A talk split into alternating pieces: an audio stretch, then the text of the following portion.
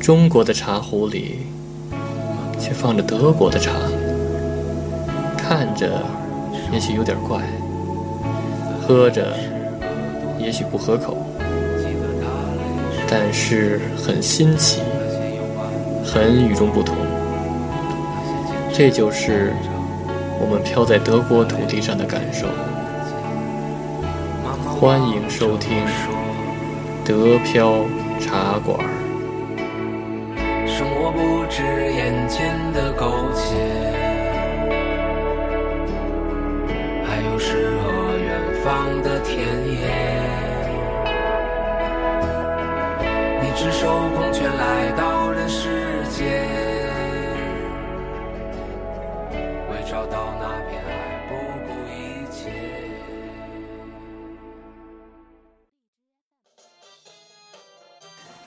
呃，从今天起呢，这个德飘茶馆就正式开张了啊。这个地点在这个德国的美因河畔法兰克福。为什么叫德飘茶馆？什么叫德飘啊？嗯、大家知道北漂吧？北漂就是漂在北京的外地人，然后德漂呢，顾名思义就是漂在德国的中国人。那为什么是一茶馆，不是一个咖啡馆呢？这茶文化呀，源于中国，所以要开呢，就开一个有中国特色的。然后在这里呢，趁着另一个德漂还在，然后我先做一个自我介绍。这个我是这个茶馆的掌柜的，大家都叫我黄老板。然后土生土长的北京人，然后常出没于这个永安里和北大冰川一带。然后大学学的是工业设计，毕业以后呢，一直从事设计。刚开始也创过业，然后公司做大了以后呢，也在几家知名的外企工作过几年，然啊后这么多年来就一直没长时间离开过北京。之后呢，就全家来到了德国，成了德漂，然后趁着这个感触还比较鲜活，然后就和另一个德漂一起呢，开这么一茶馆，做这么一趟节目，然后主要是呢，把我们的感受和这个经验，还有有意思的故事分享给大家，然后将来老了呢，也能有一个回忆和念想。呃，大家好啊，我就是刚才哎黄老板说那个那个德飘，呃，现在呢任咱那个茶馆大伙计，呃，大家可以叫我老李。我呢在北京工作生活了十八年，专业呢学的是法律，一毕业就从事的是公务员工作，一干就十五年。今年刚刚随家人来到德国，开始了德国的全新生活。对我来说，这真是一个全新的一个感觉。呃，今天呢，跟黄老板一起跟大家分享一下。嗯，那行，那咱们现在就开始开张吧。那个老李啊，外边啊有客人吗？现在？呃，今儿法兰克福天气不好，下大雨呢，恐怕这一时半会儿来不了客人。那咱们现在干嘛呢？要不咱俩先聊着呗？行啊，您聊说什么呀？呃，咱就聊聊咱怎么来德国吧。黄老板，我先问问您，嗯那个您是什么时候来德国呀？我呀，我其实是去年八月份来的，哟，那快一年了。这个不到一年，其实就十一个月吧。然后呢，其实跟这个来国外旅游的人比啊，时间算挺长的了。 那肯定，比起这个在德德国生活的这帮人呢，比如五年了、十年了，甚至几十年的这些人呢，还算是一个新德漂。那您呃为什么要来德国呀？主要几点原因吧，就是第一就是，首先我跟我老婆都是北京孩子，然后父母也是北京人，然后北京人你也知道，就是一直被父母照顾着，因为父母都在身边嘛。然后呢，所以这个柴米油盐酱醋茶呀，包括电费啊这些东西，然后从来没自己担心过。而且呢，这个做饭呀，然后还有买菜这事儿啊，干的也比较少。然后所以呢，相对来说呢，比起这个来北京闯荡的这些外地人呢，这个自己的独立生活的能力就比较差一些哎，谦虚啊。啊。说难听点儿，如果将来这个父母有一百年之后，就剩我们自己在这个北京了，那还真有点担 心。所以呢，就想离开北京，然后去另外一个地方，然后锻炼一下自己，嗯，还行，然有后想远法离一。下父母。嗯，然后，但是这个北京人你也知道，就是比较这个自以为是嘛，然后其他城市都不愿这意不去，一定。所以只能出国了。嗯。然后第二呢，就是那个为了健康和孩子，然后北京这空气吧，哎你呦也，知道，对明吧明白雾霾，对这个大家只要在北京生活过的，没有不知道的。对嗯，这雾霾呢，世界闻名，然后呢，这个没法出去，然后出去以后，这个运动，然后你也是死，然后在家待着也是死，然后这个没法没法活了，这个同感啊，对。然后我的孩子呢，成天只能在家待着，然后或者去大商场做一些室内的一些活动，然后都不敢出去，而且还成天咳嗽，所以说呢，为了这个孩子健康，然后我们也打算出去，然后找一个那个有新鲜空气的地方。啊，对，还有一点呢，就是说这个还能给将来这个孩子做一个榜样，比如说这个将来孩子哪天跟我说：“哎，爸爸，我想那个离开北京，然后我想其他地儿发展。”是吧？如果我之前没这经验的话，我肯定会说：“哎呀，去不了啊，因为太危 险了。”然后因为我没这方经验，所以我也没法给他一些经验。就跟我妈似的，我妈这么多年都没离开过北京，然后所以呢，每次我有什么大胆的想法提出来，然后她都说不行不行，太危险了。所以这呢，是将来如果如果我先出去了以后呢，然后将来我儿子然后也想干同样的事儿呢，我至少有一个经验，可以做一个榜样。然后最后一点呢，就是为了发展，我觉得将来肯定是中国人天下。你看现在这个并购潮，然后多热呀，是不是？肯定是的。然后我就感觉现在中国到处收购公司，你看华为啊、联想啊，然后包括那个吉利，对哎吧，？对啊，把沃尔沃都收购了。没错，没错，哎，中国现在确实是对。然后现在就感觉这个势头有点像九十年代那会儿的日本人，嗯然后呢，而且像十年前的这个韩国人到处收购公司，嗯，然后呢，所以现在这中国人也是到处收购公司。将来什么样的中国人最有竞争力呢？就是在国外有生活经验的，然后呢，而且工作过的，还管理过外国人的中国人说的太对了。比较有那个核心竞争力。嗯，所以呢，我们就先出来，然后呢，让自己有点竞争力，然后将来这个中国人全都出来的时候呢，然后我们呢就是选他们了，就不是他们选我们了。那像您这理由一听，去哪个国家都行啊。像这样发展的话，像那种移民国家都很好去啊，美国、加拿大、澳大利亚都能去啊。为什么选德国呀？嗯，说来惭愧，其实不是那个我们选的德国，是德国选的我们。哟，然后那个我跟我老婆都是那个没出过国，然后国外又没亲戚，然后也没钱投资移民，然后其实就是有国出就行了，先出去再说。然后所以呢，那个一开始就是我先自己找，然后呢，嗯？哦那个往各个国家那个心仪的公司投过简历，嚯，然后甚至还去那个美国硅谷，然后嚯那 个人家实地实地考考察过是吧实地考察过对行，您这这成自己本考高察了。过，然后结果呢没人理，然后一个人回来都没有，所以呢就只能那个搁下了。然后过一段时间呢，这个我这个公司呢，然后国际公司嘛，然后也有一个机会，然后在台湾的分公司有一个机会，可以把我外派到那儿去。嗯，然不后结错。果呢，天公不作美，然后谈合同的时候腰伤了，谈俩哟月。是床上的啊呢？不不不不，绝对是绝对是那个工作累了，然后因公负伤是吧？绝对是工作累了，一般都是这样。对对对。然后呢，所以躺俩月之后呢，回来以后，我操，他妈没我事儿了，然后改另外一个日本人了。啊，所以呢，后来我一看这这边没戏了，然后呢，只好那个就是让我老婆一块儿也一块儿努力努力了。嗯，然后结果呢，他运气比我好，然后他做一个这个国外并购的项目的时候，认识了这个德国分公司的这个合伙人。哟，然后他是一个很早就来德国的一个中国人，哦然后他觉得这个正好他也也缺人，然后就问我老婆那个要不要来，然后把我这个这摊生意做大，行，然后我然后我们就于是就全家这个来到了德国了，嘿，跟我还然哦真后还而真且真还呢还这真像个不算是外派，啊，然后算本地雇佣。对，什么叫本地雇佣啊？就是其实就跟那个外国人一样，就是在本地把你给那个雇佣了。哎，然后没有这个几年之后必须回国报效的这个压力，然后所以呢，就是想待几年待几年这么一事儿，那就是永久居留了，你这永久居留权呀。拘留， 就是改改那个改那个改拘警察住去吧改警察局了。然后所以呢，我们全家就来到德国了。行了，我这儿说完了，那聊聊你吧。嗨这我个呀，老李，你这个什么时间来德国呀？哎呀，我刚来才三个月，我这我这个来德国呀，这个和你这个情况呢有相同，相似地方还还挺多的。理由也是没有亲戚，没有朋友，对吧？嗯但是呢，我不像你，你是有真有闯劲儿，真有冲劲儿，你和你爱人俩就冲出来了。我这个出来呀、说实话是生活的选择，我觉得是生活导致的结果。嗯怎么说呢？这话怎么说呢？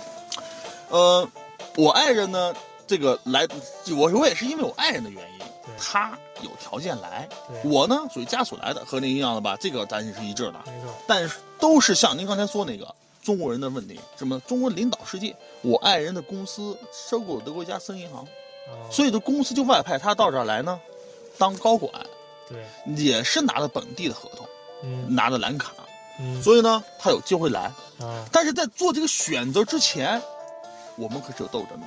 哎，我不，我还这点儿这当然不一样了。啊您和您爱人那是为了哎一人一去致发展，对，哎一人一致是一心一意就想来来国外。我作为在被北动京被动性，北京生活了十五十八年的人来说，北京我有两套房，我又有车，我有稳定的工条作件，不错公务员啊，公务员稳工作多稳定啊是，对吧？收入稳定没，错没错其实挺好的。就是说，我觉得啊，我当时没有想法说，之前没想过来来德国的事儿，没想过，真没想过。啊，那怎么就一下就决定来德国了呢？还这还是我爱人有这么机会，他就问我他要不要这个机会。就说，对对于我爱人来说，这是次升职，啊，因为你从收购在德国银行以后，我爱人要是到德国银行来任职，嗯直接就执行董事是高管，对对对，对他来说是个很大的一个跳跃和没进错步。没错，但是如果他要来的话，那就可不是出差啊，永久居留啊，永久居有有永久居住权，居住权，又又又进去了 ，有有又有进去了。永久居然住后有权，对吧？有机会聊聊那个老李原来在德，哎原来不说不说出国以后之前的这工作，啊哎以后为再什么说老说拘留呢哎？以后大家再说想想啊，想想然后他有能来，所以他就问我，那他要来的话，就得直接要举家搬的问题，我得做选择。嗯说实话，我挺不愿意放弃的。我北京朋友多少，有有朋友，有生活圈子，有自己的稳定工作，生活多稳定啊。后来什么 使我下定决心呢？对，八百万的孩子，和您刚才说的一个两条条件是有相同点，都是为孩子。孩子什么呢？环境不错，您说过了，教育，我主要是教育。嗯这个呀，我深感受太深了。北京的特点是什么？资源少，人口多，压力大，没错，大家为了那有限的好的教育资源或者是适应资源，真是争破头皮啊呀、没错，我和我爱人都是外地人，大学工作北京工作，买房的时候只考虑什么能住就行了，对没考虑学区的事儿。现在孩子生孩子了，就考虑学区房呀，对，大家都在考哇学区房嘛。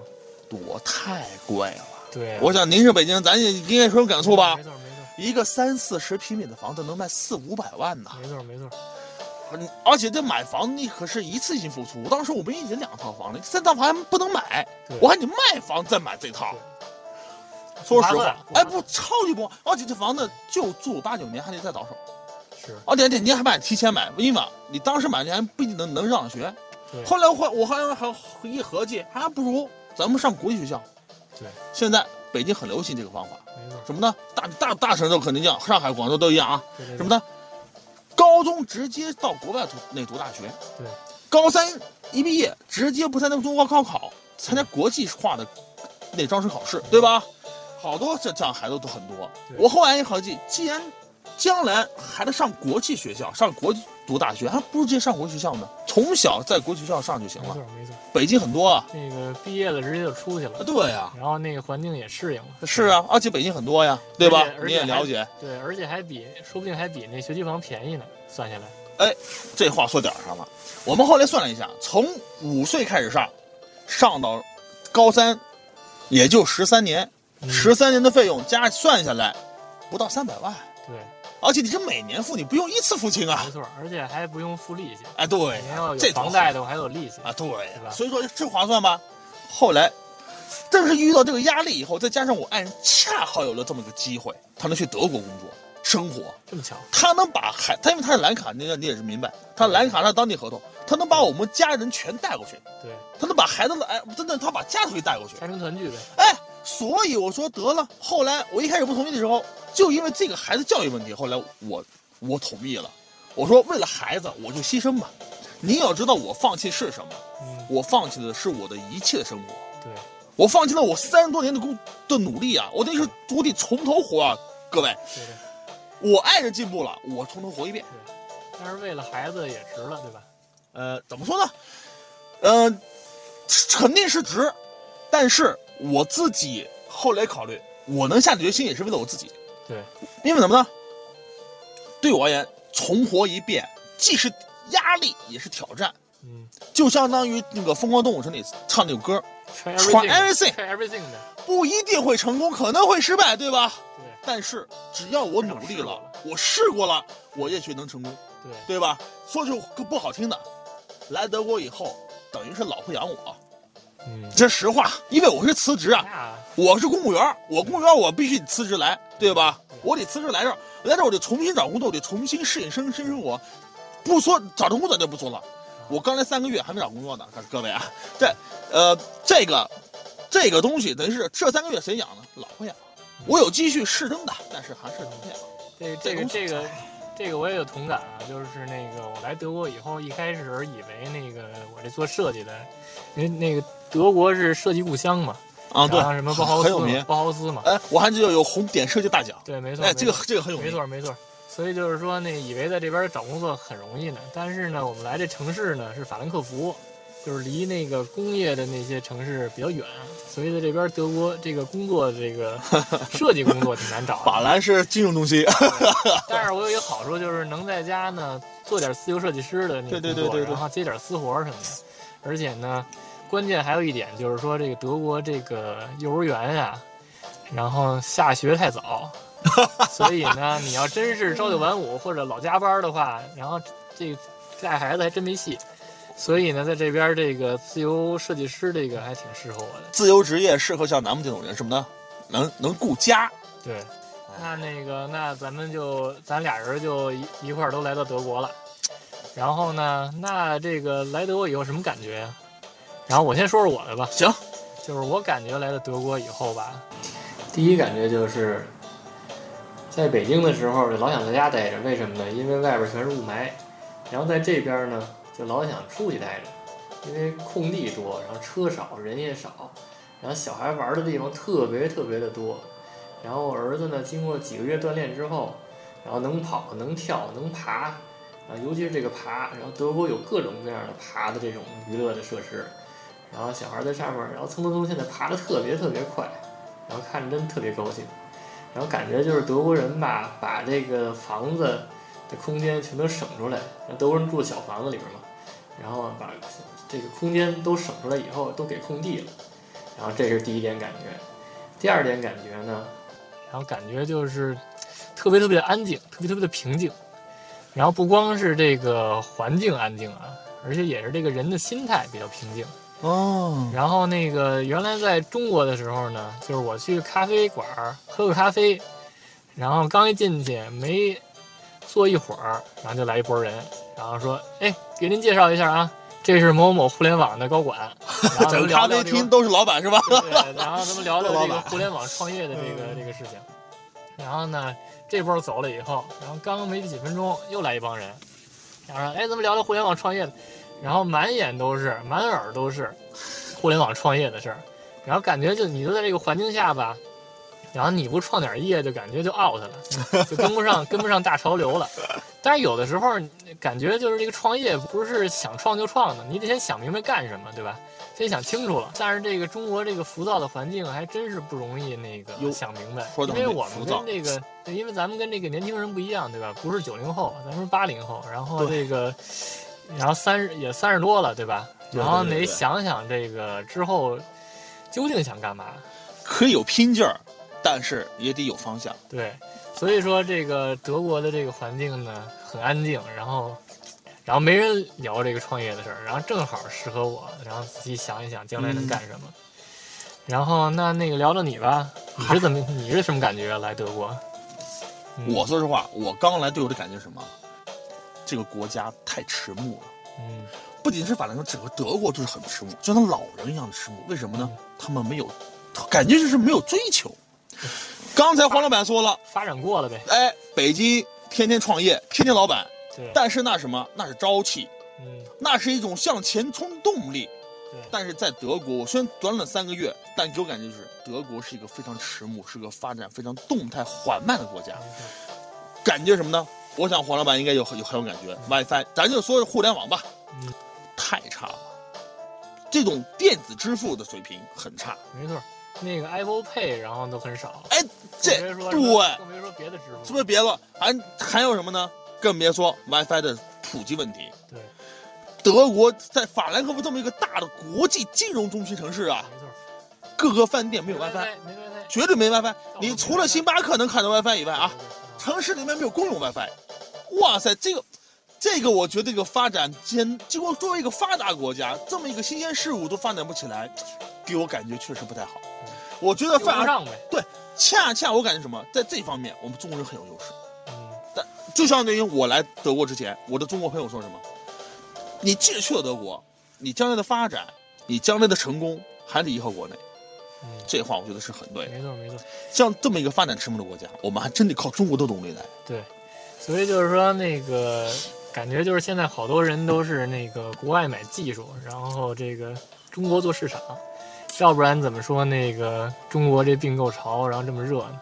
就是国外买技术去了，你还你这说掉点了，我这说的，正是因为中国的发展好，我们才有机会来德国。例如您爱人是因为被看上了吧，对吧？操，被看被上了他的工作能力，哎能力对来来工作了。我爱人呢是因为公司收购了德国一家私营银行，嗯所以被派来当工作了。这恰恰正是因为体现了中国的强大和中国的强盛，我们才能来德国，对吧？对，但是，恰恰也是因为这个机会，我们有机会来德国来实现自己的价值。没错。那个时间是不是差不多了？然后那个外边是不是都开始进客人了？呃呃，差不多，这今儿现在这雨我看快快停了，我们把恐怕马上就要来客人。行，那行，那咱们今天就聊到这儿呗。得嘞，啊，希望大家喜欢我们这两个新德漂分享的经历和故事。说的对不对呢？也请老德漂们多多包涵。如果大家也想分享自己的经历和故事呢，欢迎给我们留言，我们的微信公众号也会随后上线。谢谢大家收听，下期再见。